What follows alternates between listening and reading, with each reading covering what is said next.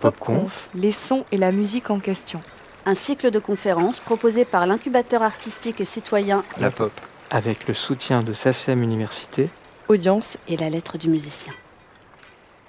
Bonjour chers internautes, bienvenue à cette PopConf, une fois de plus une PopConf virtuelle euh, comme celle de la semaine dernière. Euh, nous sommes encore confinés, la pop n'a pas pu ouvrir même si euh, le déconfinement aujourd'hui marque une étape évidemment très importante dans le pays. Les rassemblements, comme vous le savez, notamment les rassemblements culturels de plus d'un certain nombre de personnes ne peuvent avoir lieu. Donc, euh, la POP a décidé de poursuivre, euh, comme c'était déjà le cas la semaine dernière, euh, cette série de conférences, mais grâce aux applications numériques. Et ça tombe bien d'ailleurs parce que on en parle beaucoup d'enjeux numériques dans les POP conf. Et donc là, cette fois-ci, c'est une mise en abîme puisqu'on y est confronté directement. Et on y sera confronté, bien sûr, dans le thème même de cette POP conf, à chaque voix son identité.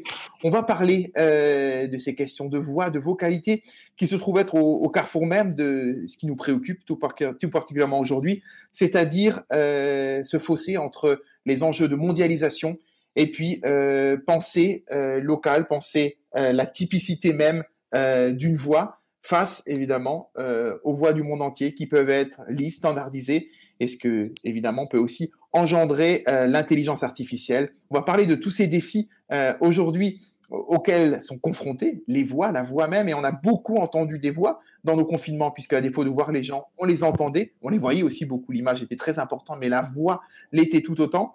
Et alors pour parler de ces enjeux, j'ai comme d'habitude, hein, euh, pour les pop conf, le plaisir d'avoir à la fois une artiste et un scientifique, et parfois c'est l'inverse, mais là, en tout cas, euh, c'est cela. On va commencer avec l'artiste. Violaine Lochu, merci d'être avec nous. Merci. Euh, vous êtes une artiste euh, qui jouait sur énormément euh, de médiums différents. Et puis là, vous vous êtes embarqué dans la pop au-delà même de cette conférence, puisqu'il y a une installation que vous avez faite et qu'on va pouvoir découvrir normalement, hein, évidemment. avec évidemment tous les, les, normes sanitaires appliquées. Ce sera du 3 juin au 5 juillet. On pourra monter dans la péniche, découvrir votre installation sonore Orpheus collective, on va en parler dans, dans quelques instants, qui est évidemment au cœur même de la problématique euh, de la voix, une problématique des voix même, on aurait tendance de mettre le, pluriel. Et à vos côtés, hein, j'ai le plaisir d'accueillir Axel Revel. Axel, bonsoir, merci d'être avec nous. Axel, vous êtes directeur de recherche à l'IRCAM. L'IRCAM, euh, pour ceux qui l'ignorent encore, euh, il faut absolument y aller, évidemment. C'est au cœur même de Paris, juste à côté du centre Pompidou. C'est d'ailleurs relié euh, dans les institutions et même par un petit souterrain entre les deux maisons. Et l'IRCAM, c'est dédié tout particulièrement à la question de la musique, fondée par Pierre Boulet, cette institution. Elle, évidemment, questionne les défis, les défis futurs pour la musique. On y parle beaucoup intelligence artificielle, notamment, et notamment avec vous, Axel Rebel. On en parlera là aussi dans quelques instants. Mais avant de rentrer dans le thème même euh, de cette pop-conf, euh, réalisée, je le rappelle, en partenariat avec la lettre du musicien, j'ai envie, avant de, parler de voix, d'identité, de vous demander, puisqu'on est aujourd'hui dans cette première journée de déconfinement, avec évidemment des degrés différents suivant les territoires où on se trouve, ici on est en rouge à Paris, mais en tout cas, et Violaine et Axel, euh, de me livrer votre regard sur les deux mois de confinement, comment vous les avez vécus, Violaine Lochu? Euh, évidemment, dans un premier temps, et c'est toujours le cas en tant qu'artiste, on est euh, très inquiet en fait euh, du fait bah, de toutes les annulations de nos dates qu'il y a eu, des annulations de projets, et je pense beaucoup les artistes du spectacle vivant sont impactés, mais aussi les artistes plasticiens qui sont encore, je dirais, Parce qu'on les, encore on les a moins entendus en fait, les artistes plasticiens par rapport aux artistes du spectacle vivant. Oui, on les aide moins. Euh, comme d'habitude, hein, euh, j'ai envie de dire, l'intermittence permet, en tant qu'artiste du spectacle vivant, on est ensemble, on, se sent dans un collectif. Les plasticiens, pour eux, c'est beaucoup plus difficile. Il n'y a pas vraiment d'aides qui sont proposées euh, par l'État pour le moment, si ce n'est des aides à la création pour les artistes de moins de 30 ans. avec un mélange avec des actions en milieu scolaire. Est-ce que vous avez moins de 30 ans, Violaine? Est-ce que vous pouvez profiter Je pense en tant qu'artiste, on est non. Non, je, je, ne peux pas, mais moi, je, je me plains pas parce que Oui, j'ai plus de 30 ans déjà. Je ne suis plus une jeune artiste. Euh, si, je le suis toujours, mais voilà, c'est comme ça que c'était décidé euh, par le gouvernement. Bon, ça, c'est un fait, je dirais, sur la partie euh, annulation économique, inquiétude. et puis, par ailleurs, il y a aussi ce que l'artiste vit, lui, dans son atelier. Euh, quand euh, il, a, il a des projets à venir, et là j'ai beaucoup de chance parce que c'est vrai que vous parliez du fait qu'il euh, y ait le projet Orpheus Collective et avec la pop, on est tellement ravis de pouvoir ouvrir l'installation sonore dans trois semaines. Donc c'est vrai que moi j'ai beaucoup de chance en fait dans cette histoire parce que ça m'a porté tout le long du confinement de savoir que ça allait sans doute avoir lieu et puis d'autres projets, je suis aidée également par la fondation EWARE, euh, une association en fait qui soutient les artistes femmes. Euh, et puis voilà d'autres projets donc qui fait que j'avais quand même des choses sur lesquelles travailler. Assez peu d'annulations, donc vous avez eu assez peu d'annulations. J'ai eu des annulations de performance, vraiment de live, mais pour ce qui est des projets d'exposition ou de recherche, j'ai eu beaucoup de soutien de la part des institutions qui m'accompagnent, donc j'ai eu beaucoup de chance et je fais partie de cette minorité d'artistes qui a eu de la chance. Euh, voilà, donc je pense aussi à tous mes collègues euh, qui n'ont pas voilà euh, qui ont pas eu cette chance-là. Donc voilà. Et, pendant cette période-là, c'était donc pour moi une période pour laquelle j'ai beaucoup cherché, qui m'a donné du temps pour être à l'atelier et chercher. Voilà. Une belle étape de, de, recherche. Pour vous aussi, Axel, euh, vous avez beaucoup cherché pendant, pendant cette période comme directeur de recherche. J'imagine c'est c'est évidemment presque un, pléonasme. Axel, comment vous l'avez vécu ces deux mois de confinement? Oui, mais c'est vrai que on était confiné à la maison. Du coup, on avait beaucoup de temps, donc euh, beaucoup de choses qu'on normalement on fait des côtés administration, euh, ça c'est moins le cas, et ça donne effectivement le temps de, lancer des nouveaux directions de recherche et de développer des logiciels et tout ça. Et parce qu'on cherche, tant que chercheur informaticien, bon, on travaille beaucoup à distance de toute façon, donc euh, déjà normalement, je travaille très souvent à la maison. Et du coup, ça n'a pas tellement changé. Après, bien sûr, le, contexte il est différent. Si on ne peut pas sortir de la maison euh, juste pour euh, euh, se balader un peu dans les rues, ça c'est quand même un peu inquiétant et donc c'était un peu le mélanger. Hmm. Mais des côtés recherche, je crois que c'était très positif. Donc voilà, et vous avez pu ne, pas être trop confronté au, au, questionnement administratif, donc effectivement, plutôt chanceux sur, sur cette période-là pour le, pour le confinement. Alors, j'ai envie d'enchaîner avec vous, Axel, pour justement parler de, de vos recherches et et comment vous en êtes venu euh, à l'IRCAM, notamment, et dans vos recherches personnelles, à vous pencher sur la voix euh, parce qu'on va rentrer, on va parler évidemment euh, de la voix, des voix et, de leur identité. Comment vous, d'un point de vue scientifique, vous êtes intéressé, vous êtes penché sur cette question? Quand je suis arrivé à l'UQAM, euh, c'était il y a presque, il y a exactement 20 ans, euh, j'étais affecté à un projet où euh, je devais chercher à transformer du son. Et donc, j'avais développé un vocal de que j'ai continué à développer, qui existait déjà. Et donc, ça fonctionnait après trois ans à peu près, ça a commencé à fonctionner assez bien. Et on, avait des demandes du coup pour la voix, donc transformer la voix. Et donc là, j'ai euh, remarqué que tout ce qui fonctionnait pour la musique, euh, ça ne fonctionnait pas pour la voix. Donc euh, tout ce que j'avais développé, ça, ça ne marchait pas. Et avec mon... parce qu'il y a des... Donc la, la, la, spécialité de la voix, je crois, c'est ou c'est comme ça, c'est la, la, la, question de la pulsation. Donc là, les impulsions glottiques qui sortent, donc ce sont des pulsions, des impulsions. Et euh, si on ne fait pas attention à lors de la transformation d'un son que ces pulsations restent des pulsations, euh, ça sonne très bizarre. Pour les instruments de musique, c'est pas le cas, euh, même s'il y a aussi des instruments de musique qui ont des pulsations, comme le saxophone par exemple, mais euh, la plupart des cas, on n'a pas cette caractère de pulsation, et du coup, on peut faire plus d'erreurs, plus de manipulations avec les phases, et sont les phases. Donc la voix n'est pas un instrument comme un autre. Déjà, ça, c'est très important de préciser. Voilà, donc euh, côté de ça, on a aussi beaucoup plus d'habitude à l'entendre Et du coup, on peut faire plus facilement euh, la, différence entre quelque chose qui est normal et, naturel et pas naturel. Aussi, donc, dans beaucoup de cas, on a ces, euh, ces changements entre euh, la périodicité, donc où les pulsations sont régulières, et à la fin des phrases ou syllabes, c'est souvent on, déroute en quelque chose où ça devient irrégulier, où donc cette tonalité se perd et ça devient des pulsations. Et peut-être ça aussi, ça fait que on est beaucoup plus sensible à cette caractère euh, de pulsation qui est dans la voix. Et donc, il faut le conserver. Et donc là, j'avais euh, commencé à faire des recherches comment on peut euh, l'intégrer dans le logiciel que j'avais développé à l'époque. Et voilà, c'était un peu ça les Mais donc, ça avait vraiment remis en cause, finalement, d'une certaine façon, Axel, toutes vos recherches précédentes, en fait, menées sur les instruments, la voix, vraiment a, changé. Ça a été une nouvelle étape. Tout à fait.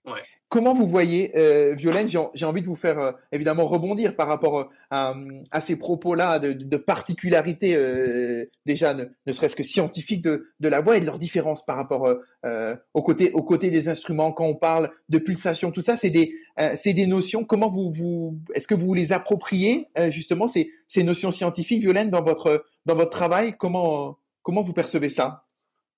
Bah justement, en écoutant Axel, euh, je me disais que ce serait très intéressant de, travailler avec des scientifiques euh, sur ces questions-là. C'est vrai que moi, j'ai plutôt une approche par plutôt la musique, les sciences humaines. Je connais moins euh, tout ce qui est de l'ordre du, des sciences dures, on va dire biologiques en tout cas. Euh, mais oui, évidemment que c'est des questions qu'on se pose, mais euh, peut-être avec un autre jargon, avec un autre vocabulaire. Mais pour ma part, dans mon travail, je ne cesse de d'écouter des voix, de, de, comprendre ce qui fait leur, leur spécificité. oui, les, questions de timbre, les questions de timbre, les questions rapides ou les, les, les, questions de hauteur, etc. Donc oui, c'est hauteur, je dirais, de mon travail à la fois de performance et de, et de, de composition et dans sonore. les deux cas, vous êtes mmh. vraiment finalement dans ce, ce, ce mélange même euh, euh, des voix entre quand, quand, vous parlez de pulsation, euh, de timbre, vous utilisez les mêmes mots hein, finalement comme artiste ou comme scientifique.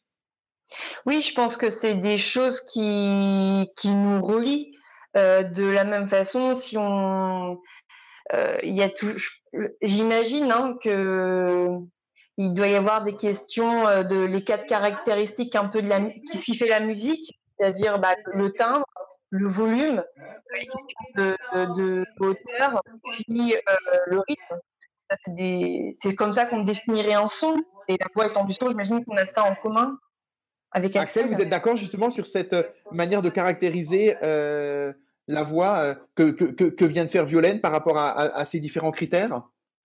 Euh, je suis désolé, mais là, j'avais un, j'ai dû arrêter quelqu'un qui parlait à côté de moi, donc il n'y a aucun, pas tout y a aucun problème. Violaine, à l'instant, expliquait voilà ce qui définissait les, les critères pour la voix, le timbre, euh, notamment. Euh, il y avait la hauteur, la, la, la hauteur au niveau au niveau volume. tessiture, le, le, volume, un peu voilà les, les caractéristiques. Comment vous voyez vous euh, peut-être vous-même votre définition de, de la voix, Axel bah, la définition de la voix, bon, ça c'est tout ce qu'on fait un peu avec la bouche, hein, donc euh, c'est assez, c'est assez, euh, assez large. Mais euh, après, bien sûr, là, on, on, différencie entre différents niveaux de description. Et euh, on a les niveaux assez bas où il y a la hauteur et les durées. euh, le timbre, donc ce sont les trois euh, caractéristiques fondamentales. Et après, euh, si on parle des descriptions un peu plus haut niveau, euh, donc ça c'est l'identité par exemple du, locuteur, euh, son âge, euh, son genre, toutes ces caractéristiques-là qui, qui font bien sûr c'est un assemblement des, des descripteurs plus bas niveau. Et comme ça, on essaie de d'écrire les voix dans, à tous les niveaux pour pouvoir après donner des moyens pour euh, les transformer avec des descriptions qui sont dans les différents niveaux. On a commencé avec les niveaux bas, donc euh, la hauteur, par exemple, on voulait transposer. Euh, Aujourd'hui, on, on, essaie plutôt de, proposer des descripteurs un peu plus haut niveau qui donnent du coup des, transformations un peu plus euh, facilement accessibles, par des gens qui ne se connaissent pas très bien dans la, dans. Est-ce que, Axel, on voit une évolution des voix? Est-ce qu'on a pu constater une évolution historique des voix? Est-ce qu'au cours des siècles, les gens ont changé de voix? Bon, c'est euh, bien sûr pas énormément sur comment les gens ont parlé il y a 200 ans. Hein. Euh, euh, je crois qu'il y a des tendances. Ça c'est un peu euh, plus récent, je crois. Euh, c'est euh, façon de par parler un peu avec une voix craquée. Euh, C'était plutôt euh, les hommes qui le faisaient. Et je crois il y a maintenant une tendance que les femmes et filles aussi utilisent ces, voix un peu craquées à la à la fin des, des syllabes. Et j'ai lu ça. C'est pas mon domaine. j'ai lu ça que ça c'est une tendance qu'on peut observer. C'est un peu un mode qui se développe dans certains pays. Voilà. Après, donc, il y a des modes, certainement, mais... Et justement, Violaine, je pense que vous vous intéressez euh, dans votre démarche aux différences euh, de voix. Euh, et ces différences, vous les, euh, vous, vous, les percevez comment? C'est des différences on parlait à l'instant euh, avec Axel différences hommes-femmes et qui se mélangent, qui reviennent l'un par rapport à l'autre. Aussi, évidemment, les, les différences culturelles, d'origine géographique, les différences générationnelles comment, vous les voyez un petit peu cette euh, parce qu'évidemment c'est il y a un, un kaléidoscope magnifique d'un point de vue vocal. En fait, euh, oui, la, voix, chaque personne a une voix unique. Donc ça, c'est quand même euh, incroyable. Euh, C'est-à-dire que dans le temps, avant les enregistrements, quand quelqu'un mourait, on perdait sa voix. Autant il y avait les masques mortuaires. Euh, par exemple, dans l'Antiquité, on pouvait garder l'empreinte de la personne, l'empreinte vocale, elle n'a pas été possible avant la fin du 19e siècle. Donc il y a quelque chose d'assez fou dans, dans, la voix. C'est vraiment, euh, elle est dépendante d'un être et euh, d'un être et ça demande, ça, ça pose la question qu'est-ce que l'identité d'un être? Et que, comment est faite sa voix? Et vous avez raison quand vous posez la question est-ce que les voix changent? Oui, les voix changent parce que les voix sont avant tout culturelles. On parle de biologique entre des questions de genre, mais euh, les, on peut très bien transformer sa voix. Par exemple, la psychanalyste et ethnomusicologue Claire Gilly dit que sur certains enregistrements, je ne sais plus de, quelle partie du monde, il était euh, impossible pour elle de déterminer si c'était le chant était émis par un enfant, un homme ou une femme, et seulement peut-être à l'endroit de la de la de l'inspiration, elle pouvait deviner la taille du larynx. Mais en fait, si je décide de parler extrêmement bas, j'aurai une limite en tant que femme, mon biologique, mais après, je peux utiliser une pédale, et puis surtout, ce qui fait la voix d'un homme, c'est peut-être moins euh, la hauteur de sa voix que la manière dont il va la poser. De même, euh, là, on ne voit pas en entier, euh, une femme, elle passe, moi, j'ai pas les jambes écartées, là. J'ai les jambes l'une sur l'autre. Je pense qu'Axel, avec sa bière, va avoir une manière de se poser différente dans l'espace. Donc, pareil, on a une manière d'habiter la voix, mais qui n'est pas une question de genre biologique, qui est une question de genre, et le genre, c'est culturel, c'est construit. Et donc, par exemple, pour vous donner une évolution euh, de la voix des femmes, la voix des femmes en, en 50 ans, elle a baissé d'à peu près une octave. Alors, comment on l'explique? Bah, C'est parce qu'on a euh, au niveau, là je parle de la, la, en France, hein, on a au niveau de, de, la société, on a une égalisation, égalisation avec des guillemets, hein, parce que c'est relatif, euh, entre les statuts de l'homme et de la femme. Et donc, pour avoir plus de pouvoir, une femme, elle va pouvoir, elle va essayer de retrouver dans sa voix plus de grave, elle va l'asseoir, elle va parler plus lentement, elle va essayer de trouver comme ça le masculin dans sa voix. Et on a d'ailleurs des pathologies chez les femmes, les femmes de pouvoir, par exemple les avocates qui doivent plaider, euh, dont Claire Gilly parle, euh, du fait que justement elles s'abîment, elles s'abîment la voix euh, dans cette transformation-là. Quand on écoute les débuts du siècle, avec des enregistrements plutôt Sarah Bernard, les femmes avaient plutôt tendance à être dans les aigus, être dans une hyper, une hyper sexualisation de la voix pour qu'on soit là aussi sûr, dans une sorte de féminité. Donc on peut aller chercher, euh, mais en tout cas pour dire que la voix, c'est vraiment culturel et c'est vraiment dans l'idée de, du aussi que chaque personne elle a une voix unique, mais chaque personne elle a plusieurs voix. Quand je suis en train de vous parler en ce moment, je suis dans une, une voix que j'imagine qui est beaucoup plus grave que lorsque je parle avec mes proches. Et ça, je le fais, on est tout le temps en train de changer de voix comme on change de masque, parce qu'on est des individus à la jonction de plein de choses.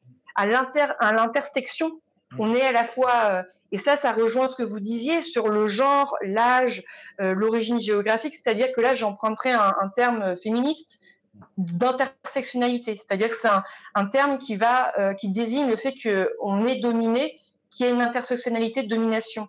On est à la fois une femme, on peut être aussi noire, on peut être juive, on peut être, enfin, on peut avoir une religion particulière, on peut avoir une sexualité, et donc, en fonction de ça, on va avoir une, domination qui va jouer à plusieurs endroits.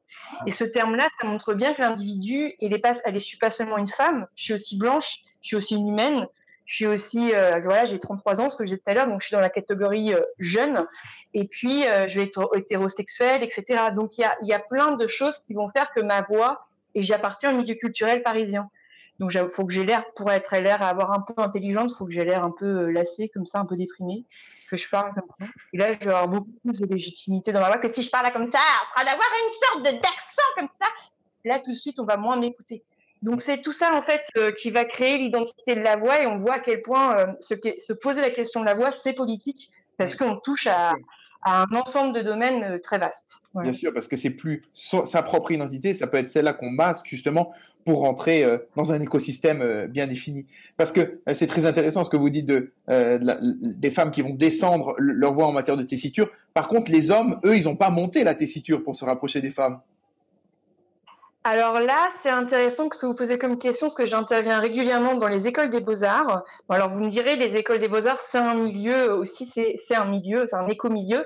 Mais on en parle souvent avec un copain qui est musicien qui s'appelle Julien Després, parce que le milieu de, la musique, euh, notamment le, milieu que je connais le plus, c'est musique expérimentale et jazz. Eux, ça reste très quand même viril, quoi. Les hommes, euh, ils ont tendance à avoir des barbes, alors que dans le milieu des beaux-arts, on assiste depuis quelques années, on en parle avec des collègues, j'ai de plus en plus on a de plus en plus de jeunes garçons qui haussent leur voix et qui vont euh, être plus euh, sur euh, une brèche plus fluide, quoi. qui... donc ça dépend vraiment des milieux, mais je pense qu'on assiste chez les jeunes générations, il y a beaucoup plus de fluidité dans le genre, et les hommes ont beaucoup moins peur d'assumer leur part de féminité en fait dans leur voix et dans la, la manière dont ils se comportent, dont ils s'habillent. Et ça, c'est encore pour l'instant des questions de niche et de milieu. Et c'est vrai que là-dessus, la musique, je crois qu'à a quelques wagons de retard, le milieu musical. Voilà. Pas, faux, Violaine. Euh, Axel, euh, justement, quand on, entendait à l'instant euh, Violaine définir voilà, les, ces voix suivant énormément de, de paramètres culturels, géographiques, historiques ou autres, est-ce qu'aujourd'hui, scientifiquement, justement, euh, la reconnaissance vocale Est-ce que justement une voix, elle, peut tout nous dire euh, d'une personne scientifiquement? Euh, bon, la reconnaissance vocale, donc il y a, beaucoup de domaines. il y a la reconnaissance, donc si on veut savoir ce qu'on a dit, qui c'est, qui parle, mais déjà là, bon, ça commence à être un peu difficile. Bah, vous savez certainement que pour les téléphones, on utilise plutôt presque pas la, la reconnaissance du locuteur pour euh, euh, la sécurité parce que c'est c'est pas très robuste. Mm. et euh, donc après il y a beaucoup de domaines où on cherche sur reconnaître les émotions. Dans quel état il est locuteur bon ça marche pour des pour des émotions qui sont assez assez expressif, donc très fort, mais euh, dès que ça devient un degré un peu euh, plus léger, ça marche euh, beaucoup moins bien. Et donc non, je crois pas qu'on on peut tous extraire d'une voix que la personne. Donc c'est assez limité pour le moment. C'est rassurant d'une certaine façon. Ouais. Non, qu'est-ce que vous en pensez, Violaine? Est-ce que ça, ça rassure qu'il y a une part de mystère, en fait, que finalement, dans, dans la, la voix, on ne peut pas tout savoir euh, demain, et d'ailleurs on, le voit bien, autant le développement des empreintes digitales, par exemple, euh, se fait sur tous les moyens, euh, à la fois des régimes non démocratiques comme de certaines grandes entreprises privées. et par contre, la voix, effectivement, reste un petit peu mystérieuse. Oui, parce que je crois que là, ça rejoint aussi ce qu'on disait avant, c'est-à-dire la question de l'identité. C'est-à-dire, on est tout le temps, l'identité, elle est tout le temps, elle est plurielle et puis elle est mouvante, tout le temps en transformation. Moi, je sais pas si je trouve. Oui, c'est moins mon domaine, savoir si c'est rassurant, mais en tout cas, euh, je trouve ça toujours intéressant de savoir qu'on, voilà, que pareil, je disais tout à l'heure, j'étais humaine. Euh, ma voix, elle peut euh, très bien remettre et questionner mon humanité. Quand je fais un son comme on est dans la voix humaine et pourtant on entend toute une part qu'on dirait animale ou ornithologique. Et en fait, elle est tout le temps dans ces, elle est tout le temps en fait la, voix. Vous parlez de masque, euh, vous disiez masqué, je sais plus, mais la voix c'est un masque où il y a, un masque incroyable parce qu'il n'y a pas besoin de préparation. Et je deviens oiseau. Donc c'est c'est vrai que j'imagine que pour une machine, là-dessus, on lui échappe encore dans notre complexité en tant qu'humain à être à tout le temps dans cette identité. Euh, euh, Bien sûr, on voyait d'ailleurs tous les, problématiques qu'il y avait sur les, les, le développement des détecteurs de mensonges euh, par, par, le caractère et notamment par la voix et, et comment c'était pas toujours complètement fiable ce type de de, de, de, dispositif. En tout cas, vos, euh, les, effectivement, comment la voix se masse, comment elle peut inventer d'autres choses et comment elle se transforme, parce qu'on on vous entend hein, depuis le début d'ailleurs, Violaine, euh, une voix qui se transforme en termes de tessiture, de dynamique, d'articulation. Il y a plein de notions très musicales d'ailleurs euh, qui, qui, qui, apparaissent. Euh, Axel, euh, sur cette question de la transformation de la voix, euh, où en est-on aujourd'hui? Alors, notamment par rapport à, vos recherches euh, à l'IRCAM, peut-être pour rentrer, pour expliquer là-dessus, parce que évidemment, euh, la question de la transformation de la voix et, et comment ça peut euh, notamment euh, faire appel aussi à l'intelligence artificielle. Expliquez-nous un petit peu, Axel, aussi vos, vos recherches dans ce domaine. Ouais. Euh, donc, j'aimerais bien d'abord euh, revenir sur ce que avait fait Violaine, dit Violaine. Euh, C'était euh, sur euh, les femmes ont baissé leur, leur hauteur. donc, nous, on a, comme je disais tout à l'heure, on a essayé de transformer des, des voix d'hommes en voix de femmes et c'était étonnant. ça marche assez bien. On augmente la hauteur d'une octave et en plus, il faut bouger un peu les formants. Et donc là, on a un schéma, ça, marche presque toujours. Après, parfois, il faut euh, adapter un peu euh, ça, mais ça montre quand même, et ça marche aujourd'hui. Donc peut-être euh, il y a quelques dizaines d'années, on aurait peut-être dû monter un peu plus pour avoir, la, voix d'une femme dans la culture française. Je sais pas, mais c'est possible. Mais au moins il reste euh, cette différence euh, quand même assez stable euh, qui, suffit à transformer une voix qu'on entend comme ça, juste la voix, dans une voix qui est une voix d'un autre genre, donc d'une femme. Et si on monte encore plus, on, obtient un enfant. Donc, on pourrait dire que à, l'époque dont tu as parlé, Violaine, c'était plutôt les femmes essayaient de de faire semblant d'être un peu infantile. Euh, ça, ça pourrait être. Hein. Et, d'ailleurs, on constate très souvent, euh, et, beaucoup d'étudiants en parlent, mais que les, les, mères, les jeunes mères, parlent à leurs enfants avec une voix beaucoup plus aiguë euh, que, que, que, leur voix normale. D'où cette idée un peu d'infantilisation. Hein. Ouais. Bon, après, donc. C'est ce qu'on appelle le mamané d'ailleurs. Ah oui, d'accord. C'est un nom. Mamané. Mamané.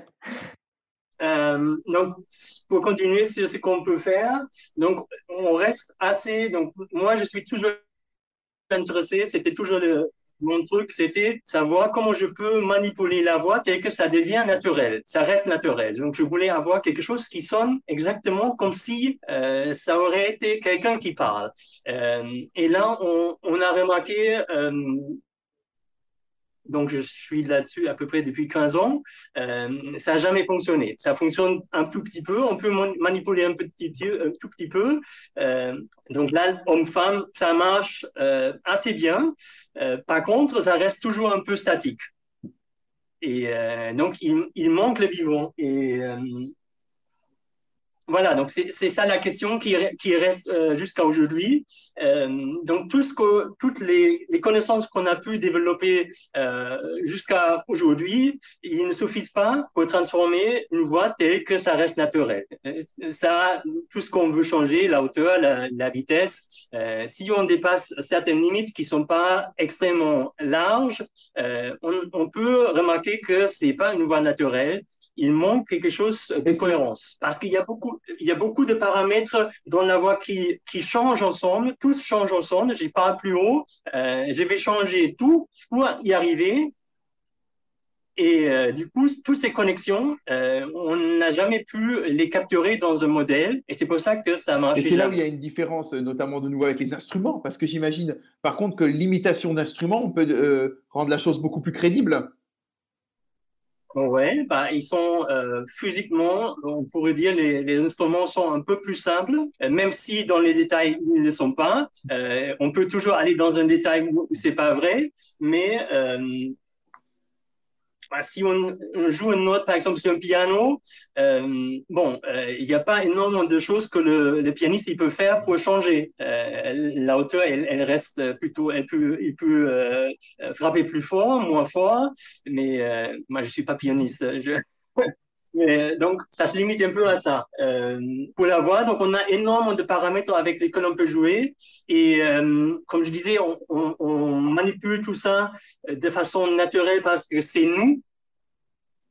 Et on, donc on habite dans cette euh, depuis le début. Et donc on sait tout, comment ça fonctionne et euh, sans le savoir euh, intellectuellement, on sait comment ça fonctionne, on sait qu'est-ce que ça fait comme son, les sons d'oiseaux que Lionel avait fait, voilà, elle sait comment faire. Et euh, parce qu'elle connaît ses, ses, ses, organes, donc.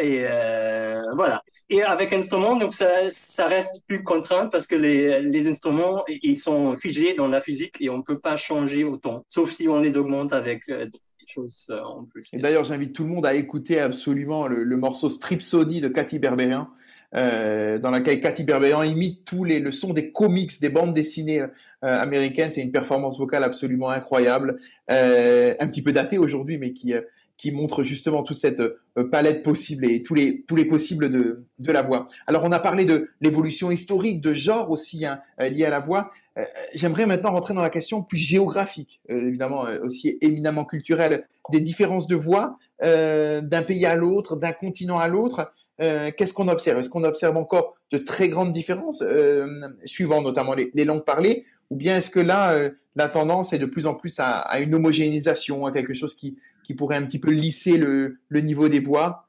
Axel ou, ou Violaine Moi, en fait, je voulais juste revenir. Enfin, la question là de nouveau me, me dérange un petit peu et sur l'idée de l'infantilisation de la voix des femmes, comme quoi elles voulaient rejoindre la voix de l'enfant. Je crois que c'est pas une question du tout d'infantilisation, c'est vraiment une question d'hypersexualisation. C'est-à-dire que avant, on était dans des catégories bien plus étanches. On pensait euh, les choses de manière beaucoup plus dualiste entre ce qui serait un homme ou ce qui serait une femme. Et en réalité, ce qui se joue en ce moment dans la pensée et dans la société, je crois, en ce moment, c'est que ces deux, ces catégorisations, homme, femme, humain, animal, elles sont en crise et c'est hyper intéressant. Et que, en fait, il y a une brèche et il y a une zone euh, fertile et poreuse entre les deux et que justement, euh, c'est pas une question d'infantilisation, c'est qu'on renvoie la femme, on lui apprend à parler comme ça. Et je suis pas persuadée non plus que, euh, je reviens un peu sur ce que je disais tout à l'heure, que le fait de monter ou de baisser une voix, en face une voix de femme une voix d'homme, c'est vraiment aussi une question de, de cadence, enfin de rythme, pour reprendre l'idée de la pulsation, de vocabulaire, de, euh, par exemple en japonais, il n'y a pas euh, la marque du masculin, du féminin du tout comme dans les langues latines. C'est-à-dire que même le jeu, le sujet est pas du tout énoncé de la même manière. Si on traduisait mot par mot, il y aurait pas, on saurait pas si c'est un homme et si c'est une femme. Et c'est dans la manière de tourner la phrase, entre autres, qu'on arrive à saisir tout de suite si c'est un homme ou c'est une femme. Donc je crois que c'est pas qu'une question naturelle et biologique du tout, mais que c'est vraiment une question culturelle. Et je, je relève le mot infantilisation parce que je crois que derrière, parfois, il peut y avoir une certaine voilà, un certain, ben, des, des, des choses sont pas très agréables à entendre en tant que femme. Euh, voilà. Euh, sinon, donc pour sur la question aussi de, des langues étrangères et de l'homogénéisation de la voix, euh, à partir du moment où on parle une langue, euh, on va avoir une manière de la situer dans, dans ce qu'on appelle le masque. Et donc euh, la, la, langue française, euh, euh, notamment. Donc c'est une, langue qui est difficile, pour ça qu'on a un accent aussi pourri euh, dans les autres langues, parce que c'est une langue qui n'a pas forcément d'accentuation. C'est-à-dire que si je dis une phrase comme ça, on la comprendra aussi si je la dis comme ça. Alors que en italien ou en anglais, on ne dit pas lumaka, on dit lumaca pour dire la limace, par exemple, parce qu'il y, a un accent tonique dans le mot lui-même. Et le français, c'est une langue qui est beaucoup par ici, en fait. et donc, qui fait que aussi le répertoire du chant français n'est pas le même que le répertoire italien, par exemple. Et c'est pas un hasard si l'opéra est né en Italie. C'est que quand on écoute la, la, pizzica, la tarentelle italienne, la musique traditionnelle, ce sont des voix vraiment en masque et les chants napolitains sont tout de suite dans une. On a tout de suite une espèce d'ouverture comme ça du masque euh, qu'on n'a pas euh, dans, dans, dans, la langue française officielle. Parce que, en fait, là, on parle d'homogénéisation. Euh, il y a Arlette Farge qui a fait toute une étude sur, sur la voix je sais plus le titre de l'ouvrage, mais c'est hyper intéressant. Elle revient sur les premiers enregistrements qui ont été faits au début du XXe siècle par la police, parce qu'évidemment, les premières techniques souvent sont utilisées par les militaires et l'État pour des, situations de contrôle. Et donc, les enregistrements ont été faits euh, par la police parisienne à l'époque, et ils enregistraient donc les, les, criminels, donc les gens qui avaient des problèmes, et on entendait là, mais tout, apparemment, moi j'aimerais trop entendre ces enregistrements, on entend à quel point un breton parlait pas comme un auvergnat. Euh, le gars, le parigot de base, il avait aussi son dialecte et il y a plein de choses qui sont incompréhensibles. Il y avait vraiment un problème de compréhension entre Français parce qu'il n'y avait pas encore une homogénéisation qui s'est fait de plus en plus avec l'école et surtout l'arrivée de la télévision qui a euh, homogénéisé. Euh, voilà. Pour autant, en France, il y a une homogénéité de, du français, certes, mais c'est pas qu'une question de langue. C'est aussi, euh, je reviens à ce que je disais, hein, euh, la question du milieu. Euh, on aura un accent. un accent peut-être en fonction de son origine géographique, mais ce que dit Pierre Bourdieu en sociologie, c'est qu'on a un accent en fonction du milieu social dont on vient.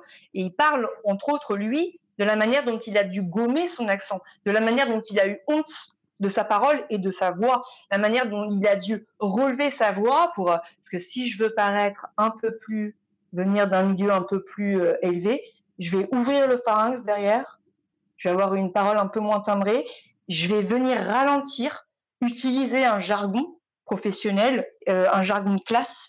Et donc il est clair que euh, en fonction du milieu dont on vient, on aura aussi un timbre particulier, un, débit de voix particulier, un vocabulaire particulier qui va nous marquer au fer rouge.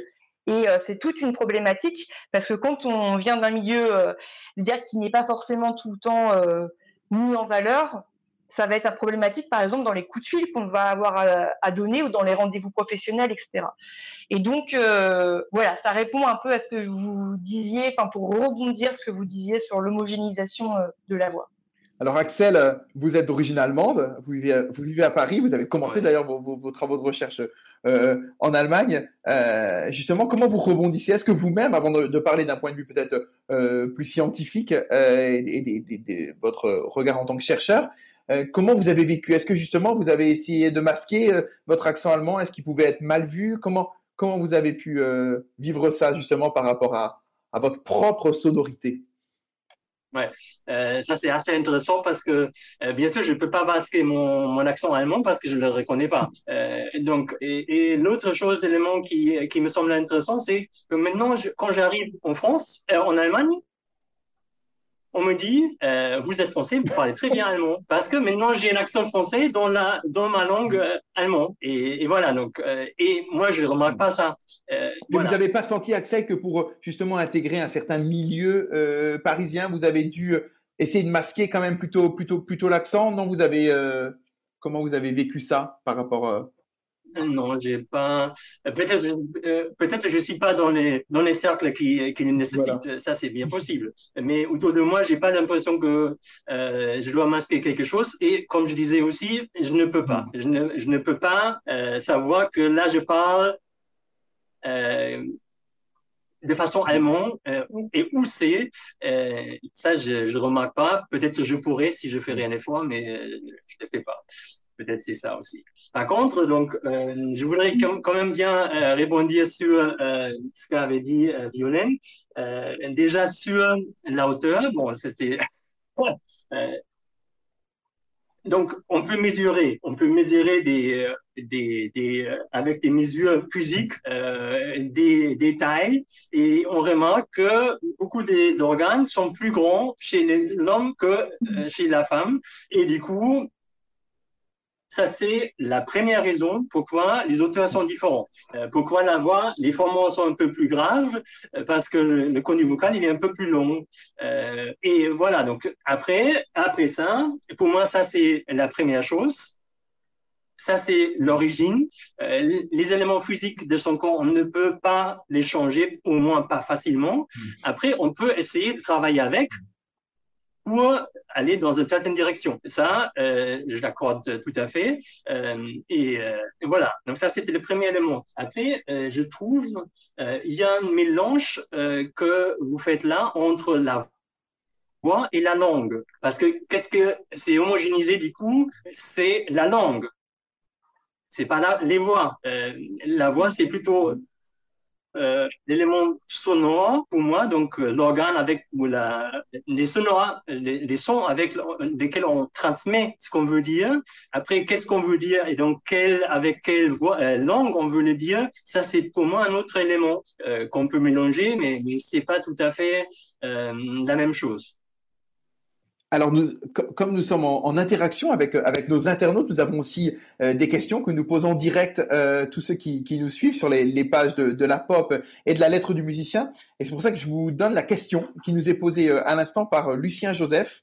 Euh, y a-t-il des dispositifs de reconnaissance de la voix, comme il y a des dispositifs de reconnaissance des visages dans l'espace public Et est-ce que ça pose des problèmes de droit de captation des voix?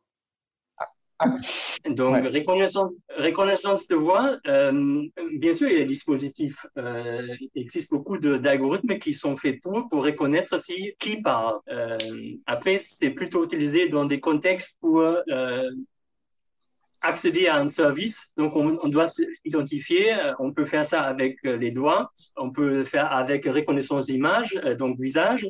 Et on peut aussi le faire avec une reconnaissance de voix. Euh, moi, je ne crois pas que là, il y a une grande... Euh, donc, en général, ces méthodes fonctionnent, je dirais, un peu moins bien que les reconnaissances visage. ils sont beaucoup plus, beaucoup plus sensibles à à l'environnement. Donc, ça fonctionne pas comme ça que je me mets quelque part dans un dans un restaurant euh, où il y a peut-être de la musique au fond et, ça va beaucoup être beaucoup moins facile à reconnaître et donc c'est moins robuste et du coup moins utilisé et du coup aussi, euh, je crois, il y aura moins de problèmes d'automatiser ça à n'importe quel endroit parce qu'à la fin, ça marchera pas suffisamment bien pour, pour en faire euh, quelque chose.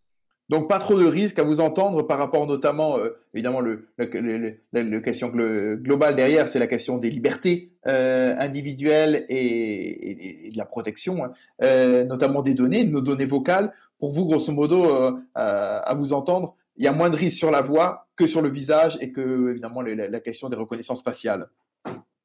Oui, c'est la, question de la de la sécurité et de, la surveillance. Et, là, c'est beaucoup plus les visages que, que la voix qui, qui compte, je crois. N'hésitez en, tout cas pas, évidemment, à continuer à, poser toutes vos questions à, nos invités et à participer à cette, à cette discussion.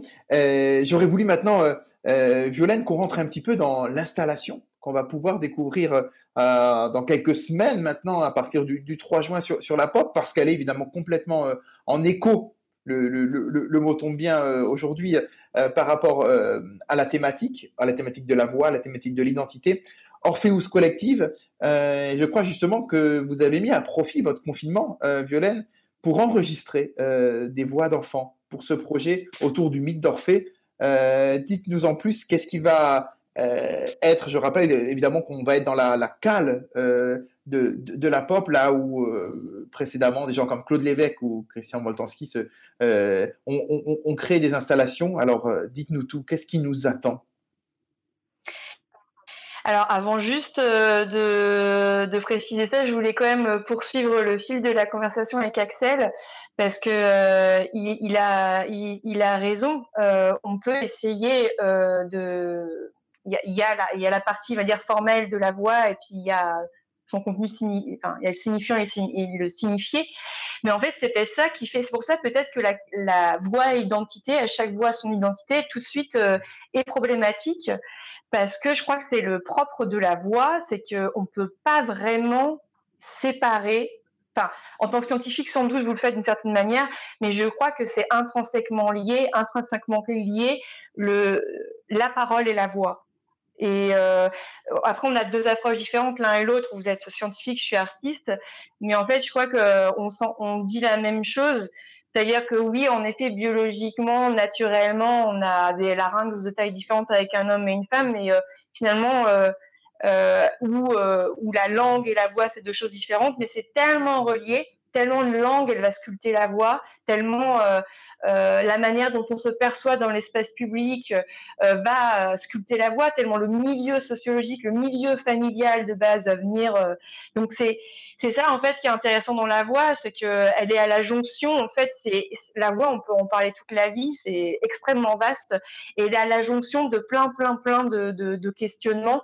Et en effet, elle peut, on peut, on peut, comme fait Axel, hein, le l'aborder sous un point de vue plus physique et plus euh, biologique. Et puis euh, on peut l'aborder, on pourrait en parler comme le fait le Claire Gilly, par exemple, d'un point de vue psychanalytique, Pierre Bourdieu d'un point de vue sociologique, etc., etc. Donc il y a, c'est vrai qu'il y a plein de modes d'approche de, de la voix. Voilà, je voulais juste euh, euh, revenir euh, sur ce que Effectivement, en, montrant, et vous avez raison de, revenir là-dessus, Violaine, que voilà, on est évidemment, et, d'où l'idée, elle correspond parfaitement au, principe même des, pop conf de réunir un artiste et un scientifique, parce que la voix, elle est, elle est entre les deux, elle est entre les sciences dures et les sciences molles, hein, comme on dit en, Allemagne, entre les, voilà, entre ces, ces, ces deux types de sciences. Alors dites-nous tout, voilà, pour euh, euh, maintenant pour, euh, pour plonger un petit peu dans, dans Orpheus Collectif et comment justement en fait cette installation elle fait écho à tout ce qu'on se dit là depuis maintenant presque 45 minutes. Alors, euh, Orpheus euh, Collectif, c'est un projet que euh, je suis, on est en train de, mener avec la POP, parce que la POP, c'est un lieu de spectacle vivant, mais une fois par an, comme vous le disiez, ils, invitent un artiste sonore à venir l'investir sous, sous la forme d'une installation sonore. Et donc, pour ma part, en fait, comme la POP étant une péniche, pour ceux peut-être qui nous voient là aujourd'hui, ils le savent pas. La pop est une péniche qui est sur le canal de l'Ourcq, il me semble, si je dis pas de bêtises. Et en fait, le fait que ce lieu euh, soit un lieu, un lieu bateau, un lieu qui, peut, voilà, qui, implique la navigation, qui implique la traversée, m'a tout de suite euh, inspiré et m'a tout de suite fait penser à la mythologie grecque, notamment la traversée du Styx, euh, qui est le fleuve de l'enfer. Donc, où est-ce que Charon nous guide comme ça sur sa barque? Vers quel monde? Vers quel au-delà? Et a fait écho aussi à l'époque que nous sommes en train de vivre, parce qu'on est en train de vivre dans une époque de on vit une sorte de crise, on redoute l'avenir, on ne sait pas où on va, il y a une crise des valeurs, il y a une crise écologique, il y a une crise en tout point. On ne sait pas exactement de quoi est fait l'avenir, notamment bah, là, dans cette crise sanitaire qu'on vient de vivre, tout à coup, il y a des repères qu'on a toujours eu. Enfin, moi, je suis née en 87. C'est vrai que j'ai c'est des choses qu'on n'a pas, enfin, même vous, je pense, on n'a pas connu ce genre de transformation. Tout à coup, tout se renverse. il y a une crainte par rapport euh, et une, euh, un doute euh, par rapport à, ce qu'on va vivre. Et euh, la crise écologique fait évidemment partie des raisons pour lesquelles on s'inquiète du futur. Et la crise écologique, euh, le, militantisme à ce niveau-là est, porté par beaucoup d'entre nous, mais entre autres par la figure de Greta Thunberg, qui est presque elle aussi une figure de prophétesse, une figure presque mythique. Quoi. Peut, elle nous fait penser à une sainte qui est complètement euh, hantée par euh, la véracité, comme Antigone, quoi. Elle va de l'avant, elle est prête, elle, se bat pour la vérité, dans une espèce d'authenticité comme ça, de vérité. Et donc, ça m'a donné envie de, travailler, en fait, tout, tout, ce cette association entre la mythologie grecque euh, et puis entre le, notre époque en crise, entre un retour au mythe, comme ça, m'a donné envie de travailler avec des enfants et de leur poser la question, bah, qu'est-ce que, comment vous voyez le futur, en fait? Comment vous l'imaginez? Et, euh, euh, le futur, c'est et, donc poser la question qu'est-ce que le futur? Parce que le futur, c'est forcément une projection qu'on fait depuis notre présent, et euh, c'est presque un archétype. C'est une idée, c'est une représentation du monde, une conception du monde par rapport à ce qu'on est en train de vivre maintenant et par rapport à qui on est, à quelle société on est. Et donc pour ça, bah oui, j'ai pendant alors à la base, je devais faire des interviews avec des enfants en live notamment dans des milieux scolaires, et puis ça a été empêché par le confinement. Et donc j'ai pris à partie cette, cette chose-là, et finalement c'est bien tombé. J'ai fait des, entretiens par Skype, une cinquantaine d'entretiens avec des enfants du monde entier, puisque la technologie, c'est la voix, elle, euh, voilà, aujourd'hui, je pense que tout le monde pendant le confinement a beaucoup, beaucoup utilisé les plateformes de communication, WhatsApp, Skype, euh, Jitsi aujourd'hui, euh, Zoom. Et donc, voilà, j'ai enregistré les enfants me, me, décrire la manière dont ils voyaient le futur. Et puis, à partir de ces enregistrements, donc j'ai composé deux pièces sonores L'une donc est narrative, qui explore le spectre significatif, narratif de la voix, de l'ordre du récit, et puis donc qui sera écoutée euh, au casque. Et puis euh, une autre qui j'ai demandé aussi aux enfants de me, de me chanter la musique du futur, euh, la musique d'un monde idéal, la musique, qu'est-ce que c'est, la musique euh, de l'environnement, etc. Et donc ça, ça va être plutôt des, une pièce sonore qui va être spatialisée sur six enceintes dans, dans la pop et qui, euh, qui va être là exploiter, plus explorer le côté formel de la voix dans, tout, dans toutes ses possibilités. Voilà, pour ce qui est d'Orpheus Collective. C'est un sacré programme. Là, c'est on a merci pour cette, euh, cette belle note d'intention qui donne évidemment euh, envie d'y aller. On a l'impression, euh, juste pour rebondir, que finalement, grâce à ce confinement, on entendra des voix encore plus mondiales en fait. Alors j'ai du mal à dire grâce parce que c'est quand même le confinement, c'est quand même une chose qui est pour les enfants notamment, hein, qui difficile à vivre et puis euh, bah, évidemment pour toutes les personnes qui sont tombées malades, voire qui ne sont plus de ce monde à cause de, des ingérences. Donc euh, j'ai du mal à dire grâce au confinement, mais en tout cas euh, le confinement, oui, il est intégré, cette crise sanitaire, elle est intégrée, elle fait partie. Et elle a mis aussi évidemment un côté anxiogène aux interviews puisque les enfants, bien qu'ils n'en parlent pas forcément directement, ils, ça fait partie de, de, de leur crainte euh, quant au futur. Le fait d'être euh, enfermé, le fait que l'humanité puisse disparaître à cause d'une maladie qui arriverait. Et donc, en fait, les enfants, euh, souvent, le, pour les plus petits, alors, dans, enfant, ça va de, de 6 à 18 ans, les plus âgés à 18 ans. Donc, est-ce qu'on est encore un enfant aujourd'hui à 18 ans? Je ne sais pas. Mais chez les plus petits, on va dire de 6 à 12 ans, il y avait justement une transposition de la situation anxiogène qu'ils étaient en train de vivre et qui sont en train de vivre, pas que seulement pour la situation du confinement, parce que c'est des générations qui savent pas si même elles pourront survivre. Euh, par rapport à l'ampleur de la crise écologique. Et donc, elles se transposaient plutôt sur euh, de des choses de l'ordre du récit, de la science-fiction. Donc, Orpheus Collectif, c'est tout le temps un balancement entre le documentaire, le témoignage, la science-fiction, le mythe, le conte, le récit. Donc c'est assez intéressant comment les enfants arrivent plus facilement peut-être que les adultes à lever des filtres et comme ça se balader assez librement dans ces différents registres de parole. Alors on va évidemment, à travers votre installation, on l'a bien compris, dans une, réflexion prospective hein, euh, sur, euh, sur cet avenir euh, forcément inquiétant. J'ai aussi envie de parler d'avenir avec vous, Axel, et, notamment par rapport à la question de l'intelligence artificielle, et qui prend évidemment une place de plus en plus importante. On avait à la lettre du musicien, d'ailleurs, euh, l'un des derniers mois, euh, récemment consacré un numéro à, l'intelligence artificielle et à la musique. Comment vous voyez justement euh, les questions dont on parle, du traitement de la voix, de transformation de la voix, d'identité de la voix, avec ce qu'apporte ou pas l'intelligence artificielle et est-ce que justement, comment, quelles peuvent être les pistes dans l'avenir à ce niveau-là? La, première remarque que je voudrais faire là-dessus, que, euh, que l'intelligence artificielle n'est pas intelligente. donc, je me, je me gêne toujours d'utiliser ce terme. Le, terme. vous dérange. Voilà, parce que. Euh, Pourquoi c'est pas intelligent? euh, Il n'y a rien d'intelligent là-dedans. C'est on donne on présente des grandes masses de données à l'ordinateur. Il a des algorithmes qui euh, regardent et, donc qui, qui, traitent les différentes euh, données. Après, ils peuvent euh, détecter des patterns et peuvent les reproduire. après, ça change pas énormément avec ce qu'on a fait depuis toujours avec des algorithmes plus simples mais ça devient pas intelligent. Euh, ça, devient, ça reste une méthode euh, de découvrir des patterns dans, dans un signal ou d'une collection de signaux. Et, voilà, donc c'est pas intelligent. Dit, euh, après avoir dit ça, il faut dire que ces algorithmes-là, qui on dit plutôt apprentissage profond, donc moi je le dis plutôt comme ça, euh, euh, apprentissage profond, il permet de découvrir énormément de, des relations dans des euh, dans des bases qui sont des tailles aussi immenses que euh, à, à, la fin, ça donne des, des algorithmes qui sont beaucoup plus puissants qu'on avait jusqu'à maintenant. Euh, notamment pour la transformation de la voix et pour la synthèse de la voix. Donc euh, là, il y a des algorithmes aujourd'hui qui peuvent synthétiser une voix, euh, donc qui dit quelque chose et ça sonne complètement naturel. On peut plus faire la différence entre quelqu'un parle naturellement et, et c'est synthétique. Euh, voilà, donc ça c'est une perspective qui est assez énorme. Et donc tout à l'heure j'avais dit que euh, jusqu'à maintenant on n'arrivait pas à transformer la voix euh, de façon telle que ça restait naturel. Euh, moi je crois que avec ces méthodes-là, euh, qui permet donc d'extraire des connaissances des, des, bases de données qui sont vraiment immenses. donc actuellement Mozilla par exemple ils ont un projet où ils demandent mondialement des gens à s'enregistrer et il, il, donne accès à toutes ces voix euh, gratuitement à tout le monde.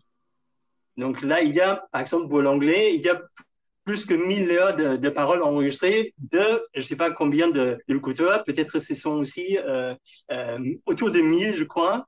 Et pour le français, pareil. Donc pour toutes les langues du monde, bah, l'anglais et français, et donc les langues sont un peu plus, un peu mieux représentées, mais quand même, il y a énormément de d'informations sur ce que c'est la voix. Et avec ça, on peut après apprendre beaucoup de choses. Euh, Qu'est-ce que fait, par exemple, parce que les, les, gens qui font ça, ils vont dire, moi je suis femme et moi je suis homme. Donc du coup, on a une grande base qui dit, OK, ça c'est une voix de, de, homme et ça c'est une voix de, de, femme. Du coup, on pourrait, euh, et on, est en train de le faire, euh, de, voir est-ce que le, les réseaux, neuro, donc des réseaux profonds, ils peuvent apprendre qu'est-ce que c'est euh, voix homme et femme, et comment on peut se balader entre les deux du coup. Si on commence avec une euh, voix homme et on veut le rendre euh, féminin, euh, donc comment ça doit se faire? Et parce qu'il y a tellement d'exemples, je crois que ça ce sera possible. Violaine, co comment vous réagissez quand euh, Axel décrit euh, toutes ces avancées possibles euh, grâce aux algorithmes, à l'intelligence artificielle, même si on a bien compris que le nom était à mettre un petit peu en, entre guillemets, est-ce que ça vous fascine ou ça vous inquiète? C'est ni l'un ni l'autre. moi, je, crois que de toute façon, on est déjà cyborg, pour reprendre un, un mot de, de Donna Haraway qui est une qui est une philosophe euh, voilà qui, est hyper intéressante parce que en fait la, la, machine elle fait déjà partie de nos vies et les voix artificielles elles font partie de nos vies. C'est pas quelque chose euh, de menaçant. On vit avec elles qui n'a pas un GPS avec la voix Siri euh, là en ce moment on est en train d'interagir par la machine. On entend nos voix par des machines c'est quelque chose qui fait partie de nos quotidiens. On est complètement euh, protéifié. Enfin, on est, est tout le temps avec des protèges, le smartphone, l'ordinateur, et surtout dans cette période de confinement, la relation de l'un à l'autre par la machine. Donc en fait, euh, ça me fascine euh, ni ça m'inquiète. Ça fait partie de là aussi de, notre quotidien. Et puis, ce qui est intéressant aussi pour rejoindre la question d'identité, c'est que justement dans les catégorisations, on parlait de homme-femme, mais il y a aussi homme-machine. Et aujourd'hui, il y a quelque chose dans ces catégories qui est, là aussi beaucoup plus fluide, euh, difficile de plus en plus de séparer l'homme de la machine. On a de plus en plus affaire à des robots, même sur Pôle emploi. Euh, il y a des moments où, sur les voilà sur les plateformes de sur les mails qu'on envoie à la sécurité sociale, etc. On est on, souvent on, c'est des robots qui nous enfin, enfin c'est très compliqué en fait aujourd'hui de même quand on appelle pour avoir une personne, une vraie personne, c'est de plus en plus compliqué. On a plus en plus affaire à, à la voix artificielle, à la robotisation. Donc, euh, je pense que plutôt que s'en inquiéter ou en être fasciné, faut faire avec. Et euh, en tant qu'artiste, moi, c'est quelque chose qui m'intéresse beaucoup, c'est-à-dire que il y a une performance qui s'appelle Eve, euh, Empathic Virtual Entity, où je suis moi-même en, Android. Et en fait, ce qui c'est la performance, c'est que j'ai à l'avance qui va venir dans le public. Et j'ai été voir, j'ai googlisé leur nom. Et en fait, euh, la, performance, c'est une conversation que j'ai avec eux. Donc, je, suis, j'ai plusieurs avatars. Donc, Eve, je suis métamorphosée. J'ai une maquilleuse qui m'a qui m'a métamorphosée et je prends la voix de Siri, c'est-à-dire une voix artificielle et j'interagis avec le public. Et en fait, ils se rendent compte au fur et à mesure que je sais tout sur eux. Mais en fait, j'en sais rien sur eux, mais c'est juste dans la, conversation, comment je la tourne, comment j'ai construit la performance. Ils se rendent compte que je sais ce qu'ils font comme métier, quel jour ils sont nés, quel est le dernier poste qu'ils ont mis. Et en fait, je retourne les choses. C'est-à-dire que moi, en tant qu'humaine, je deviens encore plus machine. Et de même, mon cerveau est complètement envahi par l'outil avec lequel je travaille, c'est-à-dire un ordinateur lorsque je compose mes pièces sonores. Et, la façon dont je compose et dont je performe est complètement induite par le logiciel. Et donc, c'est rigolo de voir à quel point, mais on est enfin, je suis cyborg et l'ordinateur, enfin, parfois, je sais pas pour vous, moi, ça m'arrive de renverser quelque chose à la maison et de penser CTRL Z. Ça va quand même assez loin. C'est-à-dire qu'on a ce truc on est complètement euh, relié à la machine. Quoi. Voilà. Alors une dernière question, parce qu'on a évidemment euh, euh, parlé d'énormément d'aspects, évidemment par rapport à, la question de la voix et de l'identité, des questions de genre, des questions de, de culture, de, de, géographie historique aussi. au carrefour, et c'était important de le rappeler et de, de voir, vous l'avez dit, hein, Violaine, mais qu'on est vraiment dans cette porosité entre euh, les sciences dures et les sciences humaines et que euh, cette porosité justement est, nourrit euh, l'artistique et on, va le découvrir avec votre installation. Mais une dernière question parce que aujourd'hui on voit les gens masqués qui osent de moins en moins parler dans l'espace public du fait de la crise sanitaire que, nous traversons face à des lendemains qui évidemment s'annoncent extrêmement compliqués et notamment pour la reprise des activités artistiques où l'un des domaines les plus inquiétants c'est le chant puisque toutes les études euh, le montrent. Euh, autant jouer des instruments à cordes, ça peut peut-être encore aller, mais chanter, c'est là où les capacités de projection euh, sont, les plus dangereuses. Et donc, on voit notamment que les concerts avec des chœurs ou ce type de choses peuvent être très compliqués à reprogrammer.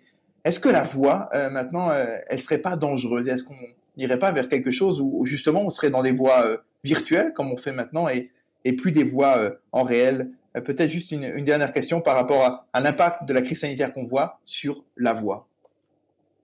Oui, bah, ça, il faut, on va découvrir. je ne saurais pas vraiment vous répondre. C'est effectivement le, cas. Après, une masque, euh, les masques me, me gênent pas quand je parle. Donc déjà là, euh, pour les chanteurs, peut-être c'est euh, ça, c'est un peu plus difficile. On a effectivement aussi eu des, euh, des, des concerts qui ont été annulés et, qui sont maintenant reprogrammés en, septembre. S'ils vont en avoir lieu ou pas, ça, on va voir. Mais voilà. Je... Puisque l'IRCAM, faut pas l'oublier, c'est aussi un lieu effectivement de programmation artistique. À côté de la recherche, il y a évidemment tout le, toute la, salle de concert inhérente. Violaine, par rapport à, à cet aspect-là de la, voix dans cette, ce contexte de, crise sanitaire?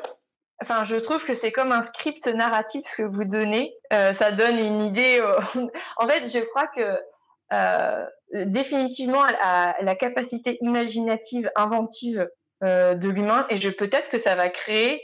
Euh, on va devoir s'adapter en tant que chanteur. Peut-être que ça va créer des formes. Peut-être que les compositeurs. Déjà, moi, j'ai une idée de performance où je voudrais performer par téléphone, etc. Enfin, je crois qu'on va retourner. Enfin, je veux dire, on va, on va, en tant qu'artiste, on va retourner la chose. Par contre, euh, oui, la voix est dangereuse, et j'aime beaucoup cette phrase. La voix est dangereuse parce que elle est. Euh, il faut voir ce qu'elle va porter. Moi, j'ai qu'une envie là, c'est d'aller manifester. Euh, après ce qui se passe en ce moment dans les ingérences qui ont été faites. Donc la voix est dangereuse. Les, les manifestations qui ont pu être interrompues avant la crise sanitaire ou bien manifester par rapport à la gestion par le, le gouvernement de la crise sanitaire? Je crois qu'on a tous envie là de sortir dans la rue euh, pour beaucoup, beaucoup de raisons. Là aussi, on a la jonction de plein de crises. Donc euh, oui, entre autres la crise sanitaire, je crois que c'est important d'aller manifester. Donc oui, la voie est dangereuse, faut pas se laisser museler. Vous, vous, iriez aussi manifester, Axel Rebelle, demain Ou pas? Non. Euh, non. Donc on a, on a voilà, c'était le petit sondage en direct. Euh...